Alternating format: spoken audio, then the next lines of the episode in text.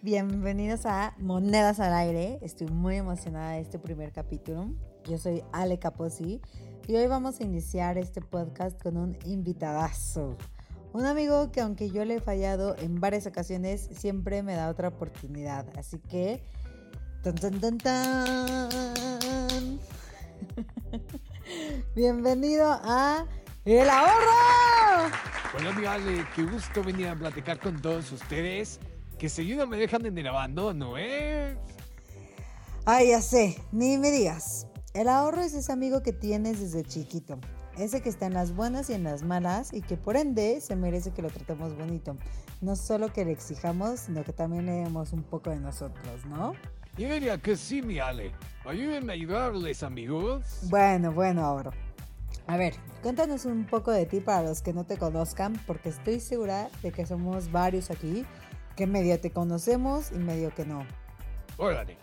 La neta es que sin mí, sus metas de vida se pueden volver casi una misión imposible. Y no me digas que son Tom Cruise o algo así, porque lejos están de eso, ¿eh? Reconozco a mi chiquito bebé desde el inicio. Y bueno, los imprevistos pueden generar mil estrés y dificultad. O sea, yo soy tu hermano, pero no de sangre. Así que prométeme lealtad y estar conmigo de por vida y yo te prometo estar contigo en las buenas y en las malas. Ok, pero a ver, pones lo más fácil. Como toda relación sana, me gusta saber que te gusta y que no, para no tener malos entendidos después, ¿no? Así que, ¿qué debemos hacer para que siempre nos cubras las espaldas? A mí me caen bien los decididos. Entonces, primero define tus metas financieras. Pregúntate a ti mismo, ¿qué quiero lograr con mi dinero? Ya sea ahorrar para un viaje, comprar una casa o tener un fondo de emergencia.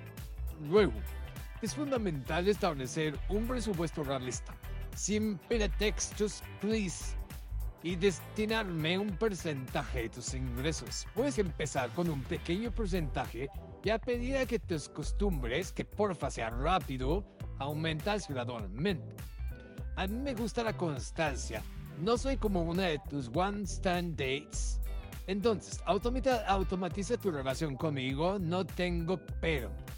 O sea, configura transferencias automáticas en tu cuenta de ahorro cada vez que recibas tu sueldo para asegurarte de que estés ahorrando de manera constante. Y o sea, en vez de comprarte cafés a cada rato, compártelo conmigo y yo te ayudo a que después eso se convierta en una casa, en un negocio o en algo que realmente hayamos planeado desde el principio. Ok, pero a ver, te la neta. A veces me junto con unos amigos que les gustan los planes caros y es que entre más te cuido a ti, más me es fácil caer en esas tentaciones porque tengo con qué. ¿Estás de acuerdo?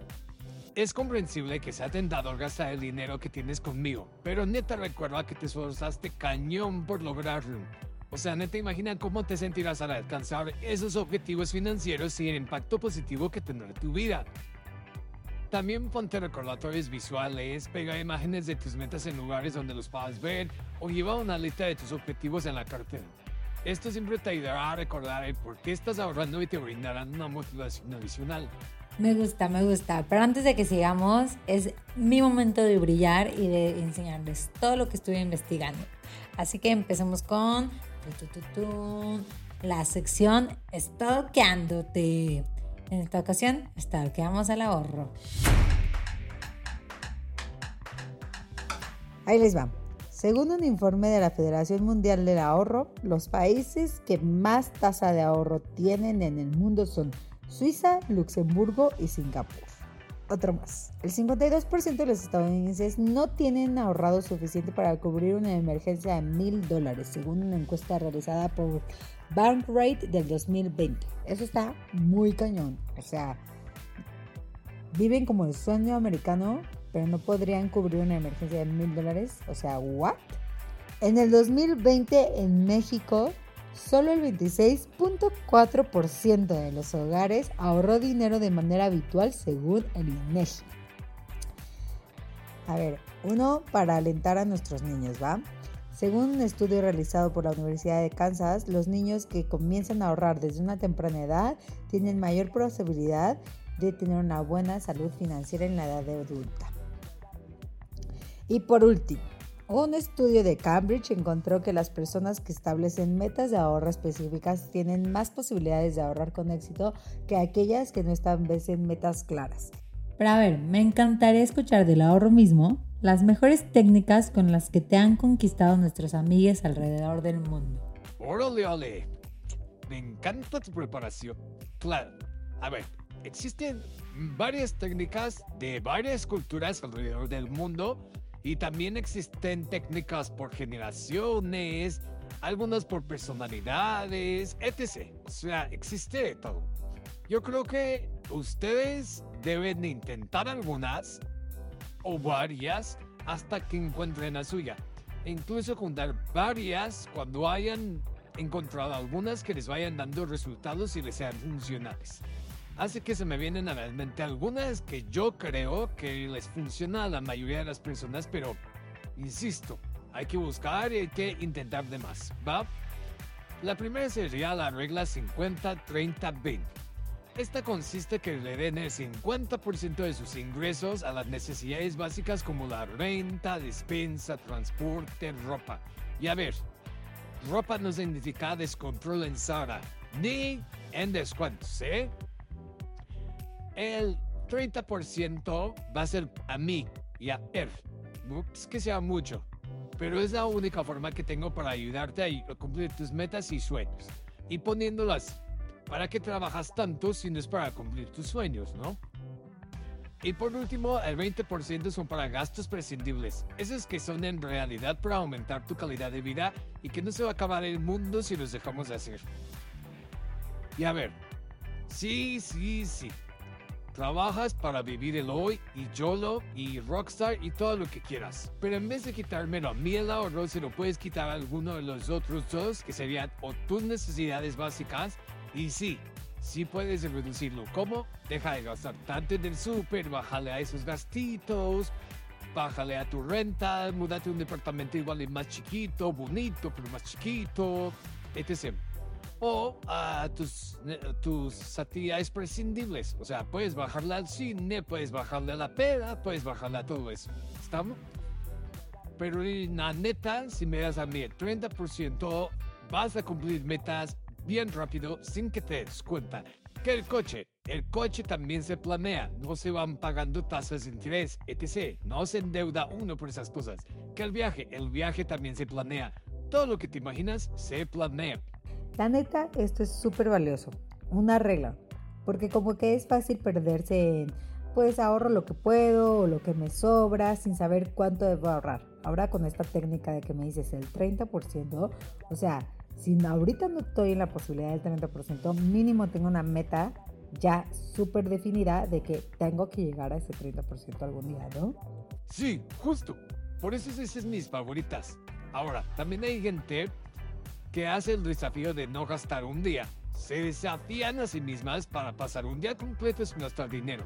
Esto implica buscar alternativas gratuitas o creativas para satisfacer sus necesidades y entretenimiento.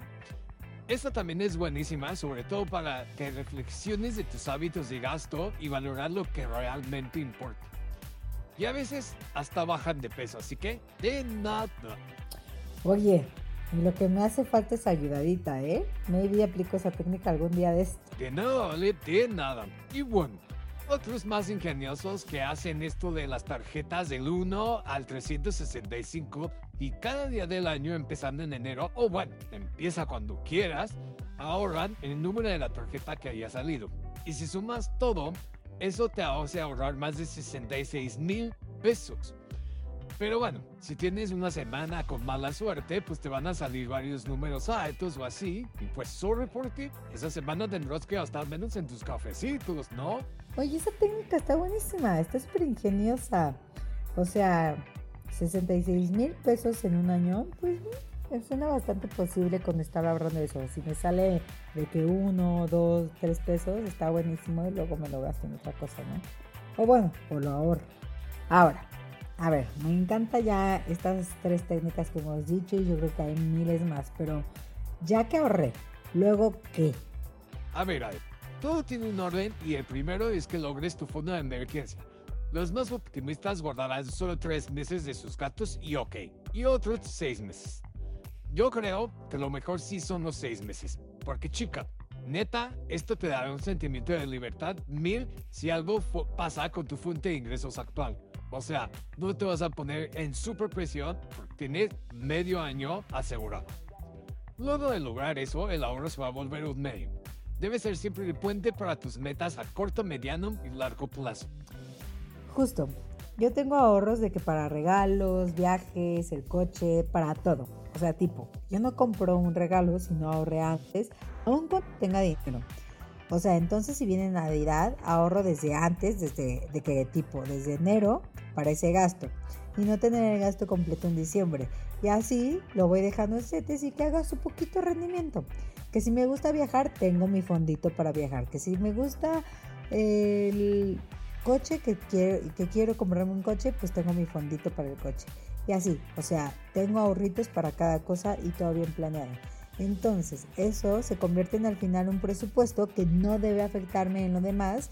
Y si pasa una emergencia, pues simplemente prescindo de esos gastos que tenía para el futuro y los uso. Aunque también tenga mi fondo de emergencia. Chica, méteme en tu propio podcast efecto de aplausos porque tú lo entendiste todo. Y ya estás en una estructuración muy cool a la que espero que puedas ayudar a todos tus oyentes a llegar. Justo eso es lo que debe pasar. Entonces, paso número uno. Un fondo de emergencia que tengas a la mano puede ser en sets. Paso número 2. Definir metas a corto plazo como regalos, viajes y otras compras y definir un ahorro para ello. Este también lo puedes poner en CETES, depende de cuánto lo quieras gastar. Y paso número 3. Ahorrar para hacer crecer tu capital. Este no tiene que tener a fuerza un objetivo en el muy corto plazo. Este es el que te hará sentir que tienes la libertad financiera, el que te ganará rendimientos y este es el que se va a convertir, llamado por el mismísimo Einstein, la fuerza más maravillosa del universo, que es el interés compuesto. Ahora espérame, espérame, espérame, tranquilos todos. En este podcast vamos a explicar y hablar de los CETES, de cómo hacer un presupuesto personal, de los avisantes de inversión, del interés compuesto y de todo lo que nos acaba de disparar el ahorro ahorita. Y de esto y mucho más. Pero eso sí, en este momento dejamos de tener pretextos y pasamos a mentalizarnos con un tema del ahorro como parte importante de nuestra vida y sobre todo gustosas, ¿sí o no? Estoy de acuerdo, mi Ale. Todo tiene un orden y creo que yo soy de los primeros mejores amigos que deben de tener en su salud y estabilidad financiera. Entonces, me da mil gusto que me hayas invitado. Ay, me ahorro. Y te agradezco muchísimo que hayas aceptado ser mi primer invitado en este podcast que me tiene muy emocionada de iniciar. Te agradezco también que siempre nos das nuevas oportunidades y ánimos para lograr lo que queremos hacer. Y bueno, así llegamos al final de otro episodio de Monedas al Aire, el podcast donde entrevistaremos de primera mano a los jugadores del fascinante mundo de las finanzas personales. Espero que hayan disfrutado de esta conversación llena de consejos y conocimientos valiosos para mejorar su salud financiera. Recuerden que el camino hacia una mejor situación económica comienza con pequeños pasos y decisiones informadas. A medida de que sigan aprendiendo y aplicando lo que han aprendido, se acercarán cada vez más a sus metas financieras. Please, no olviden suscribirse al podcast y compartirlo con todos sus amigos y seres queridos.